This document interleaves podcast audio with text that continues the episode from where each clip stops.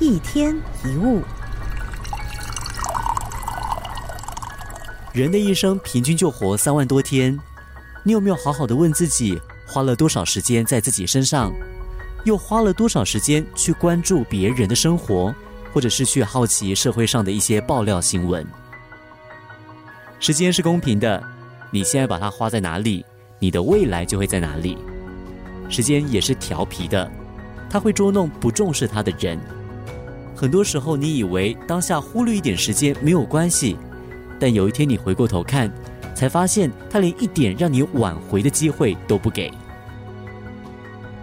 现代人的注意力非常的分散，每天有忙不完的事，看不完的资讯，焦点又无时无刻放在某一个人大好或大坏的消息上。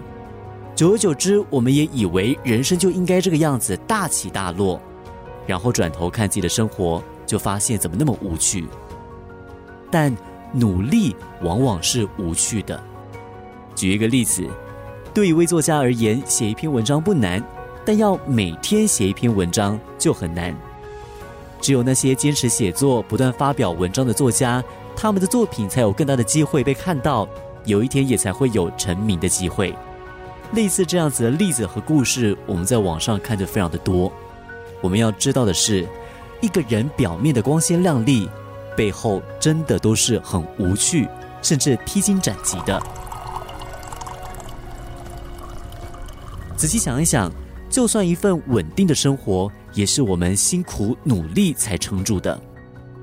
所以，不要去羡慕别人的成功，因为自己不一定能够承受同样的代价；也不要去看扁自己的努力，拥有安定的生活就很了不起了。人的一生，成功很好，平淡过生活也很好，不用特别去做别人口中的大事，而是做好自己的事。不要去过别人羡慕的生活，而是要过自己喜欢的生活。还记得刚刚说的吗？时间是很调皮的，它不会在你祈求它的时候直接给你答案，而是在你认真过生活的时候留下惊喜。一天一物。